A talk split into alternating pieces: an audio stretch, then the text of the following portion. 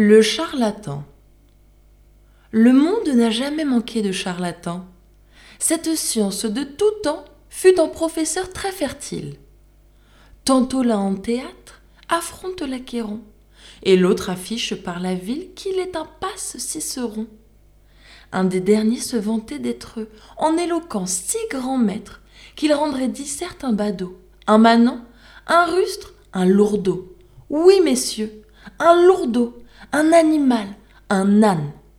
Que l'on amène un âne, un âne renforcé. Je le rendrai maître passé et veux qu'il porte la soutane. Le prince sut la chose. Il manda le rhéteur. J'ai, dit-il, dans mon écurie, un fort beau roussin d'Acardie. J'en voudrais faire un orateur. Sire, vous pouvez tout, reprit d'abord notre homme. On lui donna certaines sommes.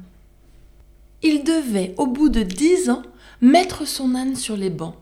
Sinon, il consentait d'être en place publique, guindé, la harte au col, étranglé, court et net, ayant au dos sa rhétorique et les oreilles d'un baudet. Quelqu'un des courtisans lui dit qu'à la potence, il voulait l'aller voir, et que pour être pendu, il aurait bonne grâce et beaucoup de prestance surtout qu'il se souvint de faire à l'assistance un discours où son art fut au long étendu, un discours pathétique, et dont le formulaire servit à certains Cicérons, vulgairement nommés larrons. L'autre reprit Avant l'affaire, le roi, l'âne ou moi nous mourrons. Il avait raison. C'est folie de compter sur dix ans de vie. Soyons bien buvants, bien mangeants.